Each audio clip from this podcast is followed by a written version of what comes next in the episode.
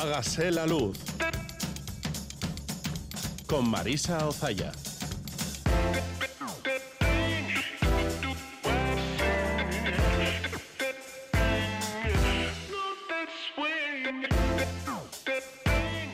Egunon guztioi, goizeko zazpiak eta 6 minutos dirá, son las 7 y 6 minutos de la mañana. Conviene levantarse pronto hoy para disfrutar al máximo del día que eh, no, bueno, pues no va a ser propio de las fechas en las que estamos, porque ¿qué quieren que les diga? De Navidades blancas, nada de nada, más bien calorcete. A pocas horas de la Nochebuena quisiera acordarme de todas aquellas personas que hoy y mañana trabajan para que eh, los demás nos divirtamos y cenemos en familia. También quiero enviar un caluroso abrazo a quienes no están para fiestas, bien porque están velando a un ser querido porque lo acaban de perder, o porque están enfermos o por cualquier otra circunstancia. Unos dejan este mundo y otros llegan a él, así que nuestra enhorabuena a las mujeres que hoy se convertirán en madres y a sus bebés que nacen en Nochebuena y Navidad, como el Niño Jesús. Y que no falte el saludo de Aitor Arrizabalaga en la realización técnica. Os invitamos a compartir con nosotros y nosotras nuestro despertar o mm, cómo se presenta esta Nochebuena en vuestra casa. El WhatsApp de Radio Euskadi 688-840-840 con el 0034 si escribes desde Parralde.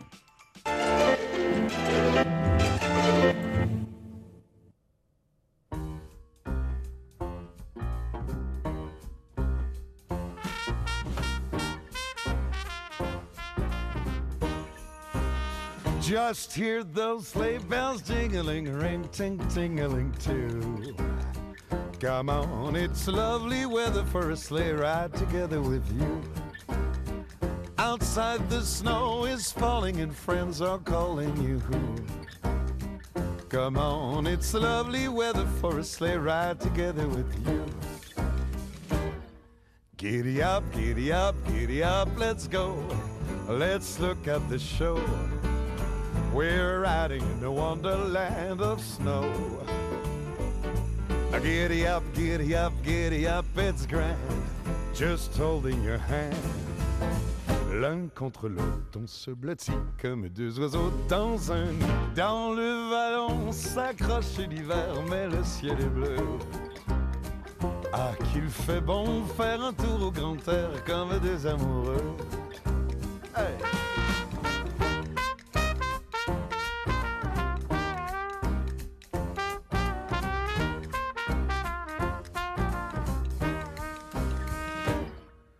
There's a happy feeling and nothing in the world can buy when they pass around the coffee and the pumpkin pie. It'll nearly be like a picture print by Carrier and Ives. These wonderful things are the things we remember all through our lives. Au petit trot s'en va le cheval avec ses. Traîneau joyeusement dévale à travers les coteaux. Dans le vallon s'accroche l'hiver, mais le ciel est bleu. Ah, qu'il fait bon faire un tour au grand air comme deux amoureux. Mm, it's lovely weather for a sleigh ride.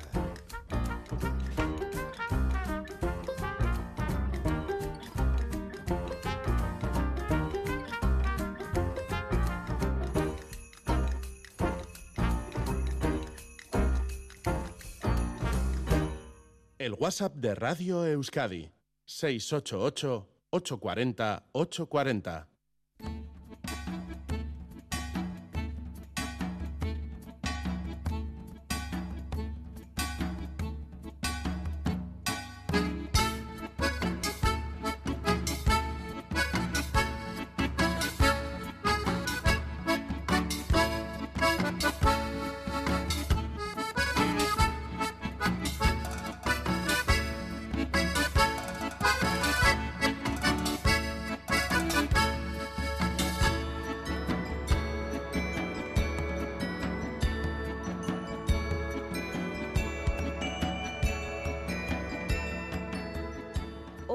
Noche especial, la noche más familiar del año, Nochebuena. Y al abrigo de familiares chistosos, eh, queremos colaborar desde aquí para que el menú resulte de 10. por si no nos apetece complicarnos la vida, que va a ser que no, les vamos a ofrecer dos propuestas, una para la cena de Nochebuena y otra para la comida de Navidad. Así que hemos llamado a la Escuela de Hostelería de Leyoa y el alumno y futuro chef Aitor Vinagre se ha prestado a prepararnos el menú. Hola Aitor, ¿qué tal? Hola, buenos días. ¿Vas a cocinar tú en casa esta noche? Esta noche pues ayudaré a la familia, pero sí, estaremos un poco entre todos.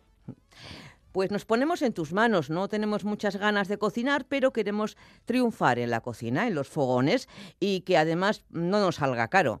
Eh, ¿Qué menú nos propones para la cena de Nochebuena? Pues mira, para la noche, ya que tampoco tiene que ser algo súper cargado, yo os, pro- os propongo lo que viene siendo pues una vieira marinada con tomate confitado, así como un aperitivo para poner al principio de la mesa antes de empezar a comer y unas banderillas de gamba con huevo duro, así en témpora. Mm, Después de primer plato, aprovechando de que yo vengo de Cataluña, os propongo una escudella, que es un estilo de sopa con un caldo de pollo que lleva una pasta que son unas caracolas bastante grandes y unas pelotas de carne picada, que es algo también súper económico para estas fiestas y tal. Y de segundo, aprovechando que es por la noche, que es algo como más light y tal, eh, yo os propongo también hacer como un pescado a la sal con unas verduritas salteadas, algo así que es súper fácil también. Una dorada, una lubina. Postre, ya que es por la noche y si no vamos a sacar muy cargados, pues algo que siempre tiene que estar en Navidad en una mesa y no puede faltar, pues algo de mazapán y turrón. Vale. Em, el pescado a la sal, eh, una lubina, por ejemplo, una, Sí, una una dorada, dorada o algo así. algo así. Eh, ¿Cómo se prepara a la sal? Pues eh, en cualquier supermercado tienes un tipo de sal ya que te pone pues especial para hornear o algo así. Entonces sería hacer una cama, en una, cama de sal donde vas a poner encima el pescado ya pues eviscerado, es decir, lo puedes meter entero con la piel, debes meterlo entero con la piel, con espina y todo, pero lo que sí tiene que estar es eviscerado. Entonces después ya le cubres otra vez con otra capa de sal por encima y un truco que se le puede hacer es poner, por ejemplo, un poquito de agua con clara de huevo y lo pones un poco para que te, te haga un poco más de costra y después te sea mucho más fácil quitarle la sal y limpiarlo. Vale, y entonces, ¿qué haces con eso? ¿Lo metes al horno? ¿Has precalentado Eso primero? Lo metemos al horno, el horno precalentado, eso es, ¿Precalentado a cuántos y- grados? pues unos 180, 200, Vale. algo así. Y después ya pues depende de la pieza en lo que tendríamos que tenerlo. A efectos del, de- del tiempo, ¿no? O sea, de- del tiempo de cocción, ¿no? Del peso del, del pescado. Si queremos coger, por ejemplo, un pescado una lubina que sea grande y aprovechar esa lubina para todos, pues que va a ser una lubina, no sé, de un kilo, pues esa lubina va a estar mucho más tiempo que, por ejemplo, si hacemos eh, una dorada mucho más pequeña de una dorada por persona, de a lo mejor unos 300 gramos o así, eso nos llevaría mucho, mucho menor tiempo de cocción. Mm. Y por término medio, para orientarnos, ¿cuánto tiempo? Mm, por ejemplo, eh, una dorada así pequeña de ración individual, digamos, yo la tendría unos 15, 20 minutos. Vale, ya la, hemos truco, ya, ya la hemos tenido en el horno y, ah, ¿y ahora qué hacemos? ahora pues eh, tendríamos que marcar un poco lo que sería la forma del pescado para clavar un cuchillo, un tenedor y que se, no sea fácil quitar la costra de sal. Entonces, una vez le quitamos la costra de sal, cogemos la dorada y la pasamos a un plato. Y en ese mismo plato ya podemos, lo que viene siendo, retirar los lomos. Le sacamos la piel y las espinas y ya nos queda el pescado limpio solo para comer. Muy bien. Em, lo que viene siendo el, el langostino fresco, porque es muy típico en Sí. nuestras mesas en estas fechas. ¿Qué aconsejas? ¿Encargarlo y recogerlo hoy mismo, por ejemplo? ¿O, o se puede haber comprado ayer o anteayer, eh, se mete en el congelador y no pasa nada? A ver, eh, sí que es cierto que baja un poquito la calidad porque después a la hora de cocinarlo pues nos va a soltar un poco de ese agua del congelado, pero eh, si se pide encargado y lo tienes para el mismo día fresco va a ser mucho mejor, siempre y cuando lo cocines de una forma eh, que quede bien cocinado y que después no suponga un problema a lo que viene siendo la barriga y tal y que nos crea algo porque como ya sabréis el pescado y marisco eh, si lo queréis comer o algo más crudo tal tiene que estar bien congelado para que no sea un problema hacia nosotros pero si lo vamos a cocinar bien y lo queréis encargar es la mejor opción porque siempre va a tener mucho mejor sabor y no va a soltar un agua del congelado que coge Importante eso que acabas de decir del agua del congelado. Vamos con el menú de la comida de, Navidad, la comida de mañana. ¿Qué nos aconsejas? Pues mira, de aperitivo, eh, unos langostinos con una pasta kataifi, que es una pasta como para gozar, que queda súper crujiente, en vez de utilizar pan rallado, y queda súper crujiente. Eso con una salsa romesco. ¿Cómo se prepara esa, esa pasta mm, para rebozar? ¿Cómo has dicho, kataifi? Es una pasta y eso se suele comprar ya directamente. Es una pasta que ya compras hecha, entonces solo tendrías que rebozar, digamos, los langostinos, que puedes utilizar un poco de clara de huevo eh, antes de poner la pasta kataifi para que se te quede pegado y después al freír no se te salga toda, toda la pasta y te quede el langostino suelto. Pasamos de los langostinos al, a lo siguiente, al siguiente plato de la comida de Navidad.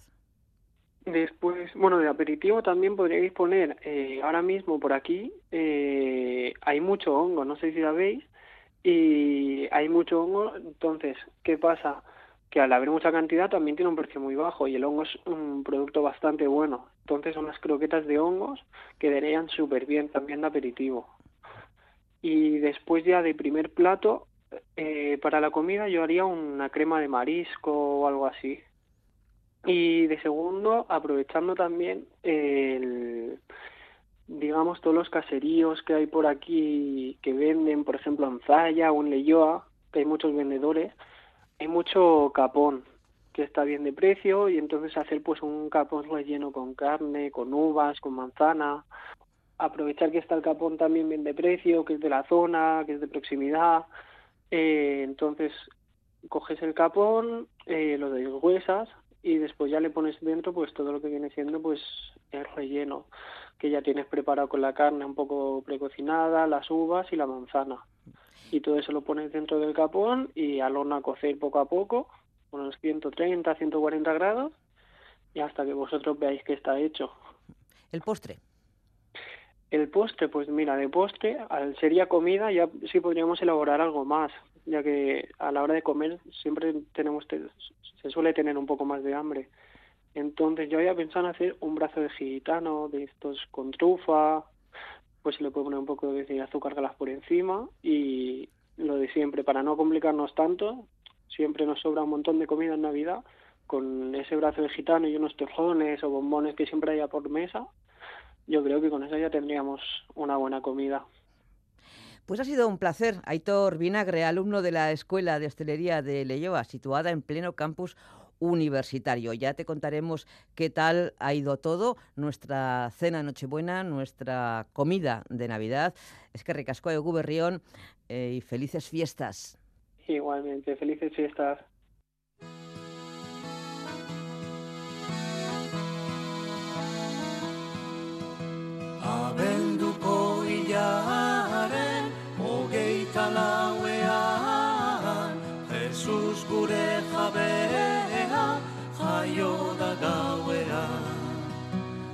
Ipintzeagatik izate hobean bihotza zuzenduta zerura bidean. Gu ipintzeagatik izate hobean bihotza zuzenduta zerura bidean jaungoikoa ez da jaiotzen. Astoa eta iria arnasaz berotzen Zeru lurren jabea zaigu lurreratzen Guguzion gatikan onela humiltzen.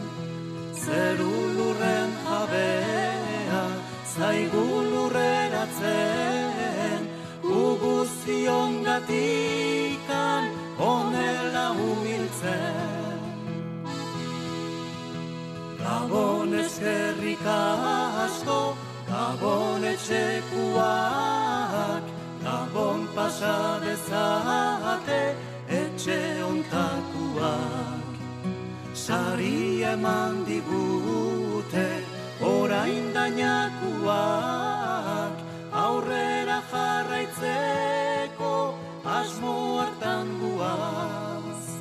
Sari eman digute orain dainakuak aurrera jarraitzeko asmo hartan guaz. Hágase la luz. Se acaba el año y es momento de hacer balance. Echamos la vista atrás y rescatamos algunos de los mejores momentos de Hágase la Luz. Hace justo 12 meses, al calor de la Nochebuena, invitábamos al abogado Andoni García Imaz, especialista en Derecho Digital y que trabaja en la empresa Señale, a que nos diera algunos consejos para evitar fraudes en las compras online y que nos vaciaran la cuenta corriente.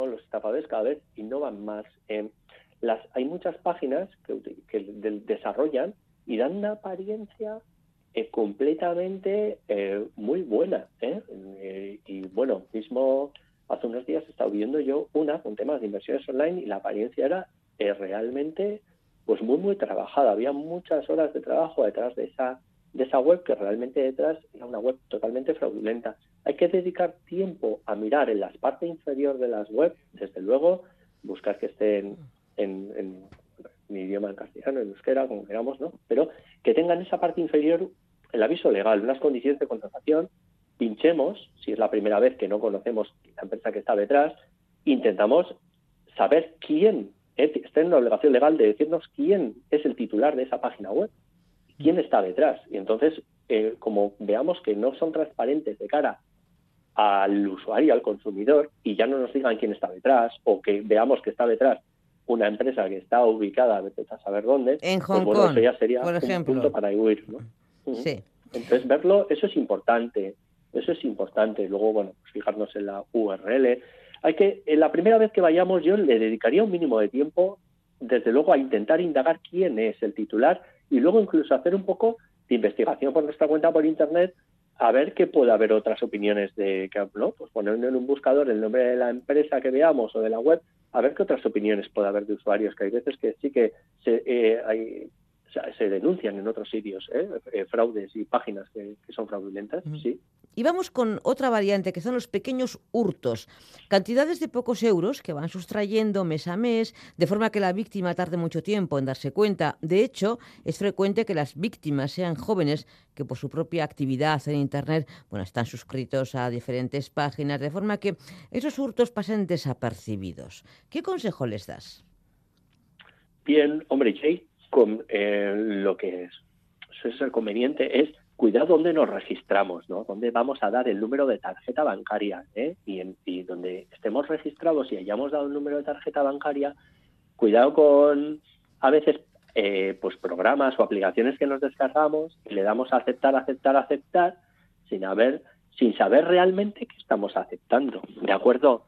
Eh, luego, por supuesto, en revisemos un poco los cargos en la cuenta pues con cierta periodicidad, porque muchas veces los cargos en tarjetas pues se pueden echar para atrás, pero claro, nos tenemos que dar cuenta, ¿eh? entonces hay que ser un poquito ahí, bueno, responsable. ¿eh?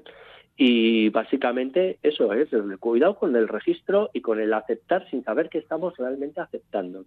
Comentabas que otra variante eh, muy frecuente que presenciáis en, los, en vuestro despacho son personas a las que han hackeado la cuenta después de inducirlas a realizar una serie de inversiones supuestamente rentables, los bitcoins. Eh, bueno, pero es que no es lo mismo que ir al banco físico y poner tu dinero en un fondo de inversión que hacerlo eh, a través de la web, porque a tu banco puedes ir, llamar a la puerta y decir, oiga, eh, me ha pasado esto. Eh, algún responsable tiene que haber, pero si lo que si lo haces a través de internet, vaya usted a saber. Claro, pero bueno, Marisa, mira, date cuenta una cosa, es que los cada vez los bancos es curioso porque nos están no están con el tema de transformación digital orientando a que haya menos oficina física y tal. Entonces, que se provoca por un lado, ¿no? Una situación en que la gente unido a esa a ese, miedo, perdido por el confinamiento al uso de la tecnología, el que hayan cerrado además oficinas bancarias, pues nos hace que, bueno, eh, utilicemos más las herramientas informáticas pues para llevar a cabo un montón de acciones, ¿no? ¿Y mm. qué pasa con pues, acciones que son además, pues eso, el contratar, el invertir? ¿Qué ha pasado? El tema del confinamiento, antes hemos comentado, ha producido una pérdida de miedo al uso de la tecnología y está muy bien, ¿de acuerdo? Está muy bien pero cuidado con el exceso de confianza en el mundo digital, ¿eh? que nosotros es lo que hemos visto y es lo que he visto en las víctimas que me han llegado y que han perdido grandes cantidades de dinero, ¿no? Cuidado, no, eh, no perdamos, no eh, tengamos un exceso de confianza y, y sobre todo, pues que lo saben hacer muy bien, ¿no? Empiezan con unas pequeñas cantidades, ves que tienes como una rentabilidad, te hablan de acciones de Tesla, de criptoactivos, tienen webs en las que utilizan personajes famosos sin su autorización, ¿eh? para darnos, ganarse todavía más la confianza. Y la gente que yo he conocido que han sufrido, las víctimas, que, y que han sufrido pues unas estafas tremendas, eh, me decían, juez, que me han envuelto, me han envuelto y cuando me he querido dar cuenta, pues, pues me he visto de repente, pues que he perdido un montón, un montón de dinero. Así que que bueno, yo pues, eh, pues con, realmente, realmente no hay que tener miedo a la tecnología, pero cuidado con el exceso de confianza digital, ¿de acuerdo? Mm. ¿Se puede recuperar el dinero invertido en una de estas eh, empresas eh, supuestamente de fondos de inversión? Pues bueno, a ver, lo que son los, estos chiringuitos, muchos los se califican casi como chiringuitos financieros y a veces, eh, bueno, la CNMV, la Comisión tiene unos listados de, de webs fraudulentas.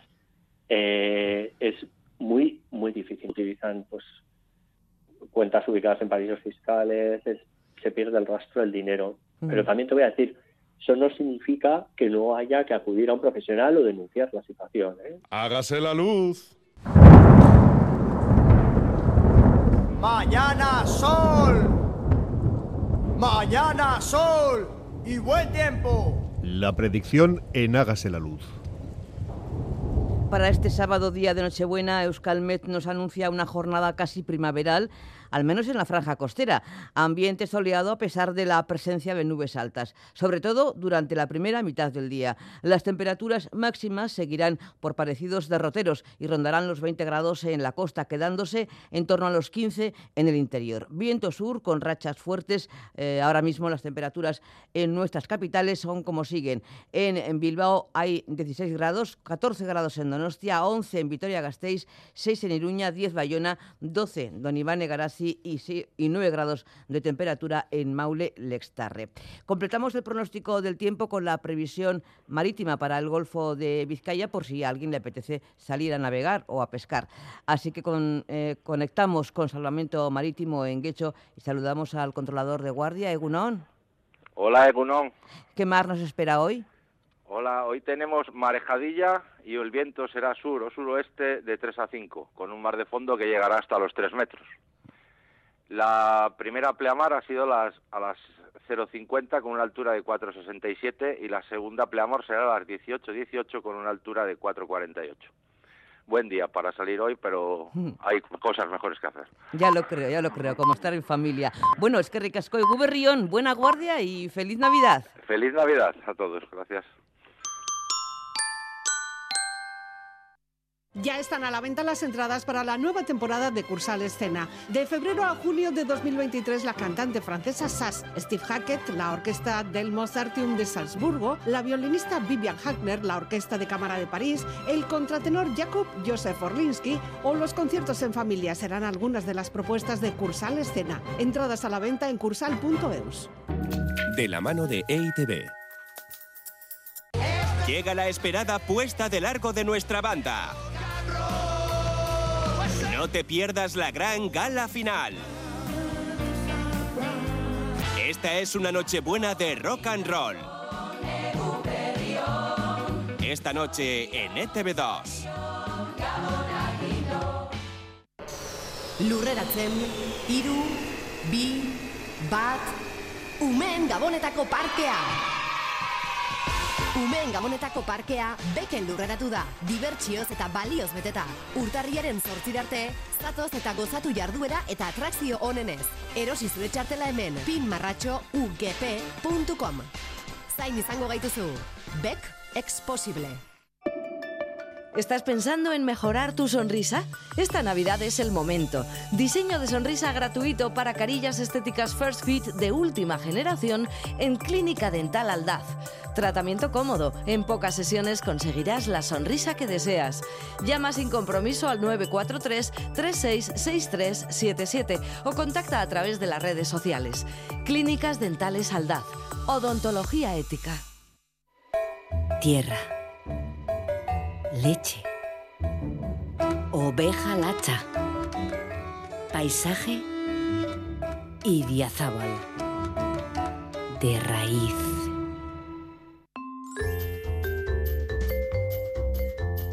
Radio Euskadiren partez, sorionak.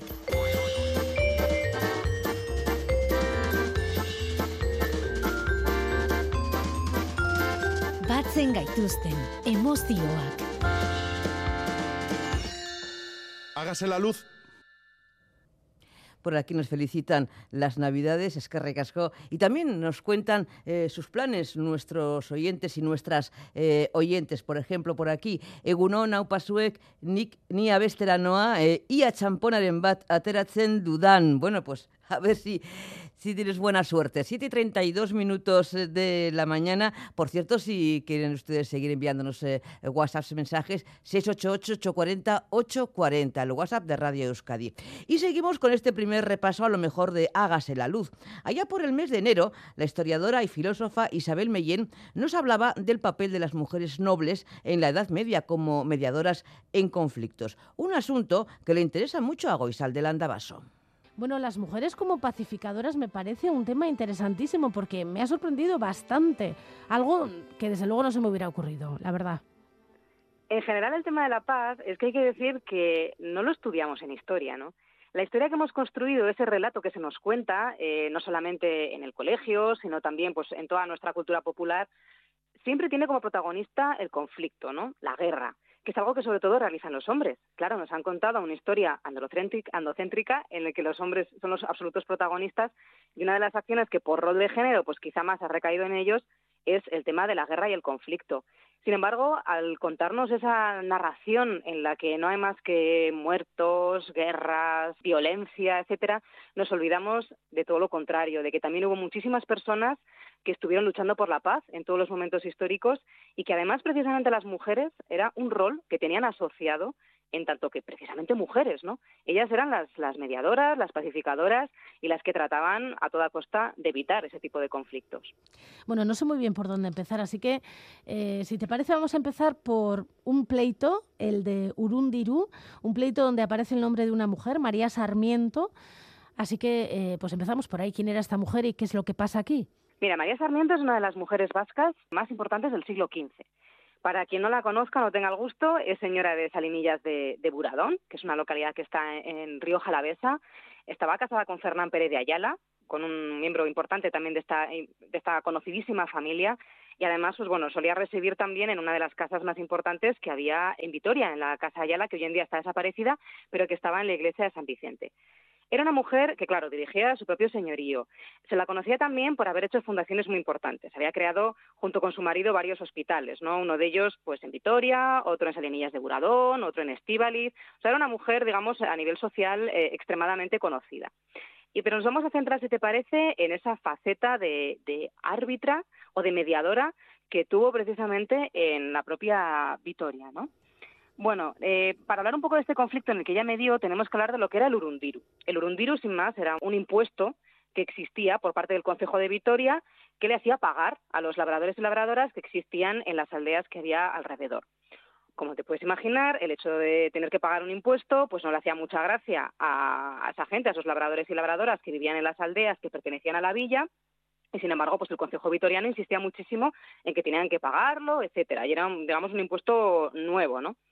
Entonces, sí nos encontramos con que frente a este conflicto, en vez de recurrir eh, a la justicia, en vez de hacer un costosísimo y larguísimo pleito que implicara ambas partes y que al final eh, derivase en vaciar un poco las arcas de ambos, ¿no? Porque ya sabemos que los juicios cuestan muchísimo dinero y además en esta época no tenían prisa por resolverlos, o sea que podía durar incluso varios años. Pues antes de llegar a eso decidieron contar con esta dama, con María Sarmiento, para que mediase entre ambos, ¿no? Entre el Consejo Vitoriano y los labradores y labradoras de- del mundo rural. Y así vemos que ella preside dos juicios distintos. Uno en 1426 y luego la tenemos también eh, en 1430 mediando por el mismo conflicto. Es decir, ambas partes habían confiado en la sabiduría y en el buen criterio de esta mujer, de María Sarmiento, para que ella tomase una decisión con respecto a ese importante eh, impuesto y dictase una sentencia. Y las dos veces falló a favor del Consejo de Vitoria, ¿no? Pero la obligación era lo que diga esta mujer, hay que respetarlo y al final pues tuvieron que cumplir. ¿Y esto era una cosa habitual en la mediación de las mujeres? Pues la verdad es que es un tema que se ha descubierto recientemente que sí, que no es algo excepcional, ¿no? Como se podía pensar en un principio, sino que cada vez van aflorando y van saliendo a la luz más nombres de, de mujeres, de mujeres de la nobleza, que son las que sabían de leyes porque ejercían la justicia en sus propios señoríos y las que tenían también ese prestigio social, que ejercían eso como árbitras, como mediadoras, amigables componedoras, también aparece así reflejado en la documentación medieval. Y bueno, vamos poco a poco rescatándolas del olvido, porque sí que es cierto que generalmente no es un tema de estudio al que se le haya dedicado mucha atención. Y ha aparecido el nombre de María Sarmiento, pero ¿hay alguna otra, algún otro nombre de mujer que, que haya aparecido entre la documentación? Sí, tenemos eh, muchas. De momento, bueno, se han rescatado, por ejemplo, de la casa de Ayala unas cuantas, ¿no? Como por ejemplo Constanza de, de- de Ayala, que también sabemos que estuvo eh, mediando en algunos conflictos importantes, ¿no? O tenemos mujeres que pertenecen a otras de las grandes familias del momento, como pueden ser mujeres Mendoza, mujeres Guevara, etcétera, que estuvieron mediando no solamente en conflictos entre concejos y localidades, que sí, que también, sino por supuesto, entre particulares, ¿no? Cuando algunas personas tenían problemas entre, entre ellas, pues muchas veces antes de llegar a juicio, como hoy en día, exactamente igual, se recurrían a estos arbitrajes o mediaciones. Y recaían eh, casi siempre en manos de estas mujeres que eran conocidas también por su sabiduría. ¿Y estas mujeres eran profesionales de esto? Es decir, ¿cobraban un sueldo por ejercer de intermediarias, de árbitro en algún tipo de conflicto? ¿O lo hacían simplemente porque, bueno, por- pues porque ellas querían y conocían el derecho o, o tenían nociones de leyes? ellas trabajaban gratis en este sentido, ¿no? O sea, que en ese sentido, por supuesto, se iban a ahorrar mucho más dinero que en un pleito en el que había que tener escribanos, etcétera, todo eso que sí que implicaba un precio, ¿no? O un previo pago. Ellas, además, también eran mujeres con recursos. Quiero decir, no se dedicaban profesionalmente a este tipo de arbitrajes, se dedicaban, digamos, profesionalmente a dirigir sus señoríos, donde también en ocasiones nos podemos encontrar esta serie de conflictos. Por lo tanto, pues bueno, ya tenían una experiencia, ¿no? Ellas en sus señoríos, digamos, que dictaban las leyes, las hacían cumplir y a ellas recurrían cuando había algún tipo de, problema entre particulares, entre conventos o entre cualquier persona o institución que, bueno, tuviese eh, un, conflicto. Por lo tanto, no era una actividad remunerada, aunque, bueno, por ejemplo, en el caso de Aragón, que se han estudiado también el papel de estas mujeres, sí que se sabe que a veces podían recibir regalos un poco simbólicos, ¿no? Pues un par de guantes era lo más habitual.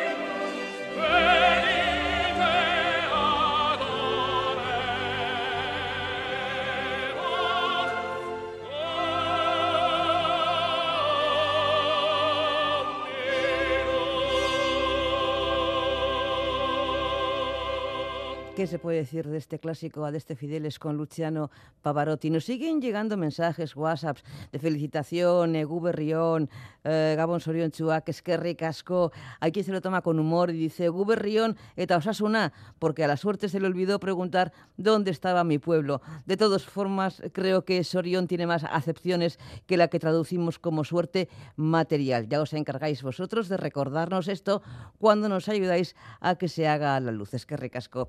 Bueno, hoy se cumplen 10 meses del comienzo de la guerra de Ucrania.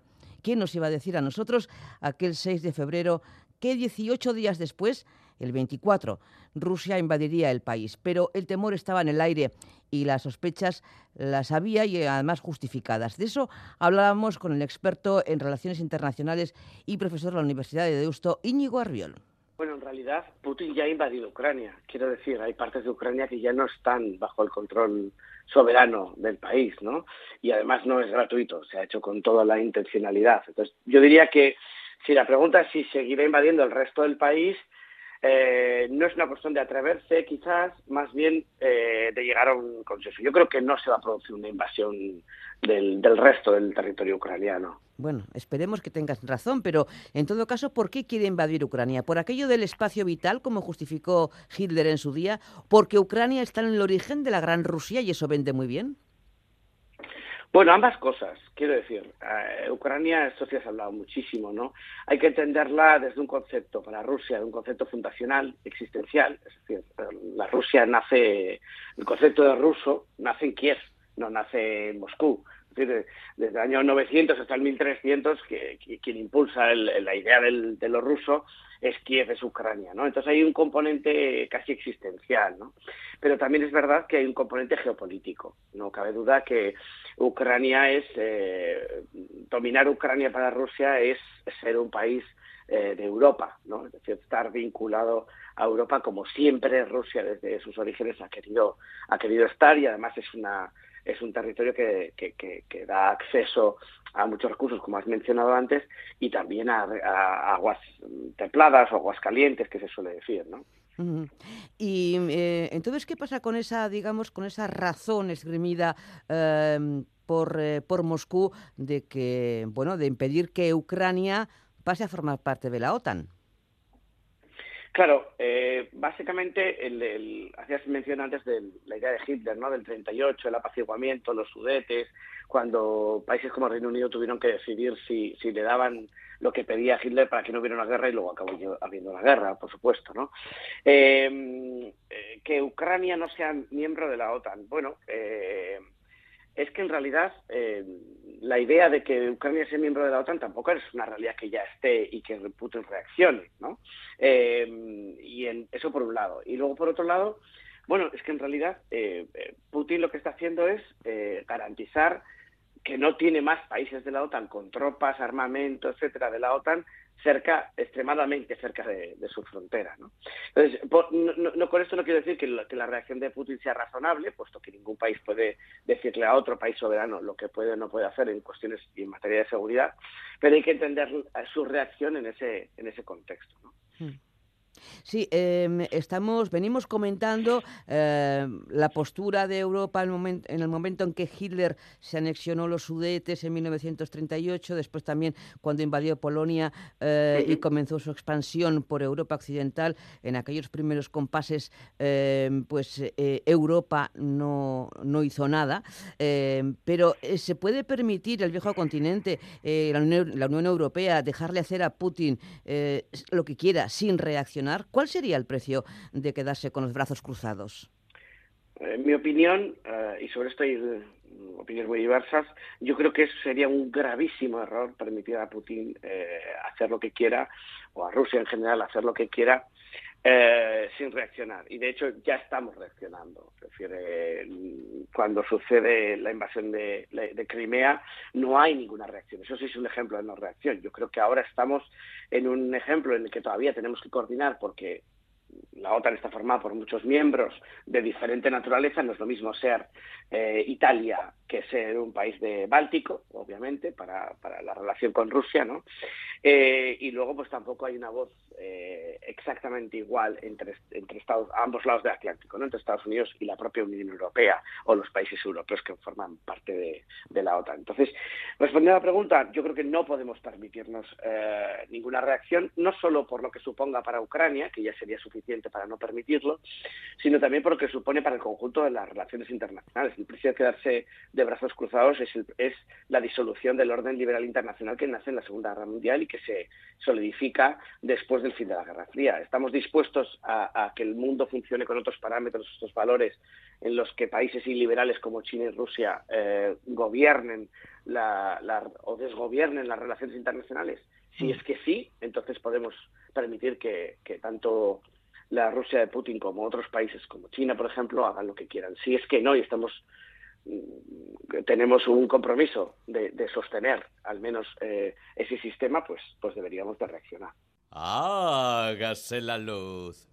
Bueno, hay quien está trabajando ya a estas horas, según on, Marisa eta equipo, aquí como siempre currando, Soriona que te berrión. Bueno, pues que nos sea leve. Terminamos este primer repaso con una visita a Euskaltzaindia. ¿Cómo se adecuan al euskera los nombres de monarcas y papas? El académico Alfonso Mújica se lo revelaba a Goizal del Andabaso en marzo.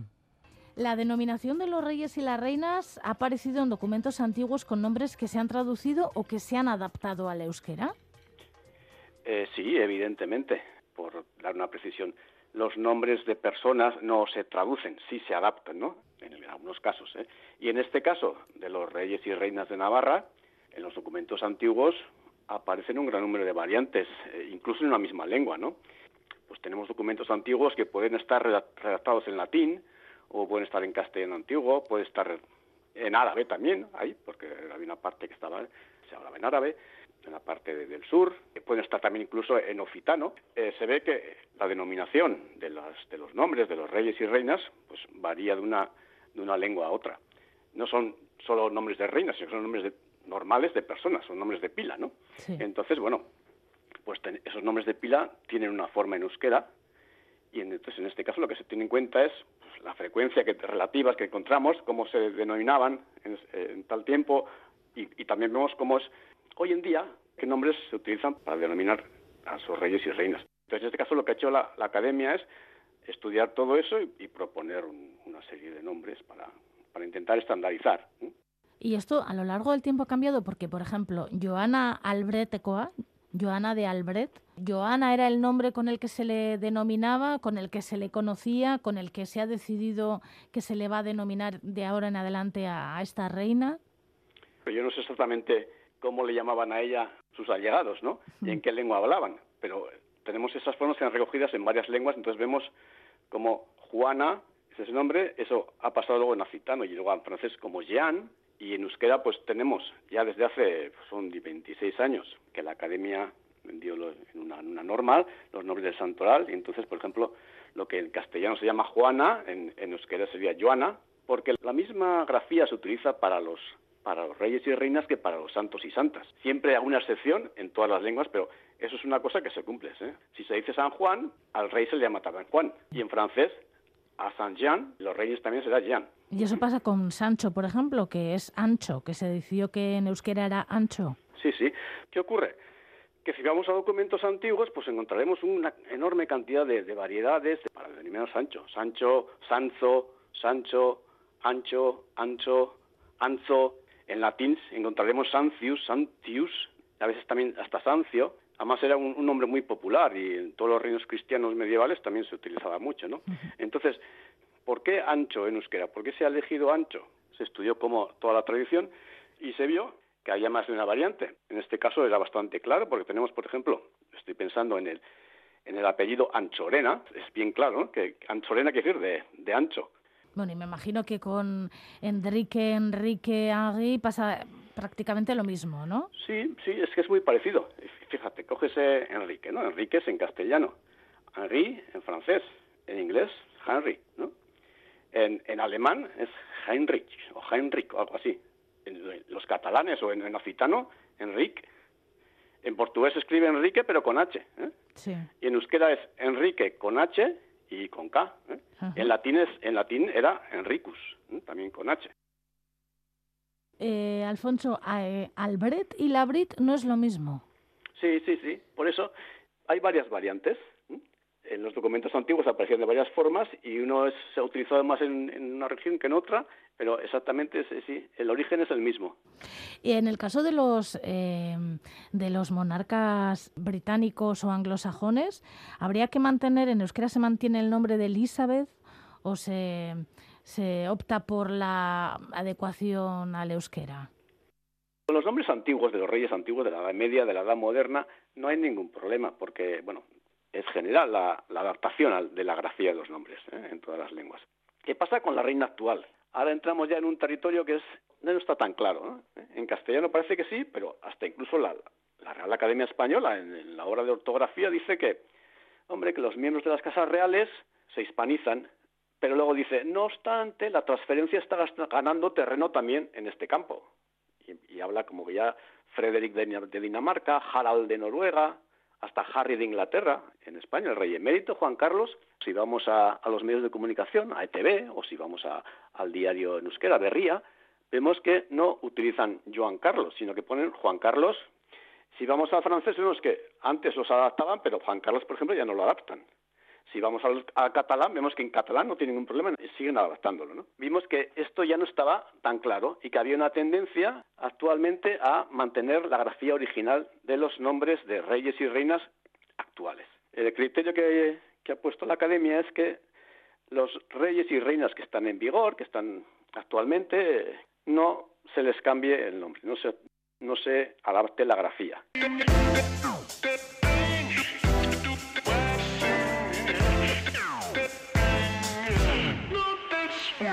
Mientras Estados Unidos padece un ciclón bomba con temperaturas de 45 grados bajo cero, aquí para este sábado, día de Nochebuena, Euskalmet nos anuncia una jornada casi primaveral, al menos en la franja costera. Ambiente soleado, a pesar de la presencia de nubes altas, sobre todo durante la primera mitad del día. Las temperaturas máximas seguirán por parecidos derroteros y rondarán los 20 grados en la costa, quedándose en torno a los 15 en el interior. Viento sur con rachas fuertes.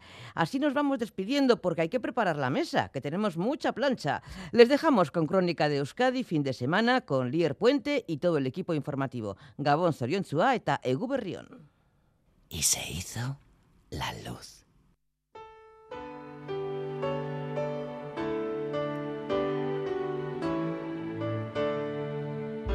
It was Christmas Eve, drunk tank.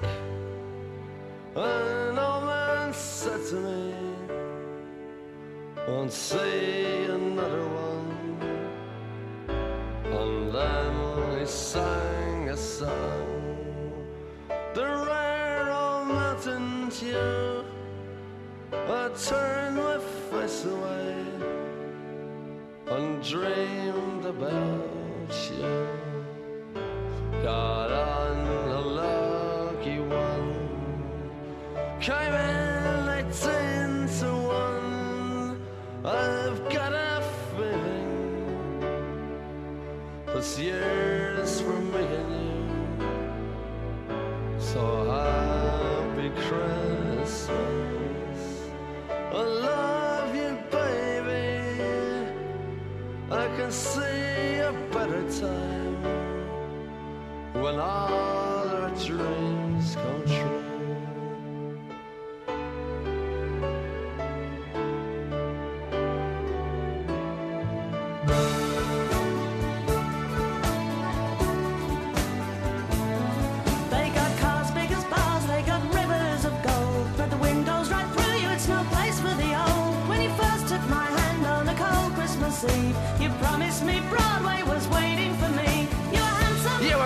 Queen of New York City. When, the band finished playing, they held out for more. Sinatra was swinging, all the drunk they were singing. We kissed on a corner, then danced through the night.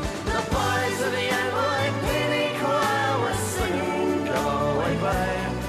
And the bells were ringing out for Christmas Day.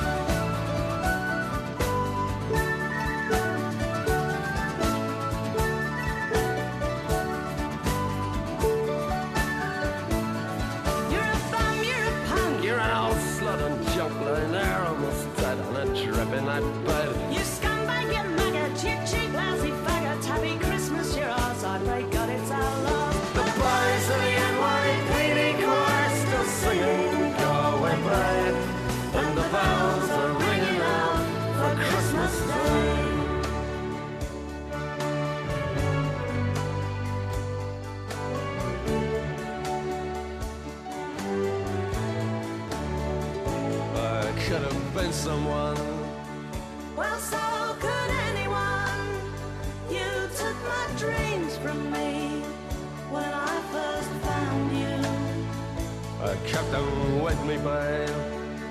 I put them with my own. Can't make it all alone. I built my dreams around you.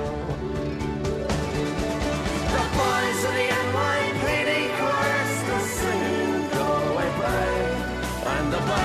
are ringing out for Christmas Day.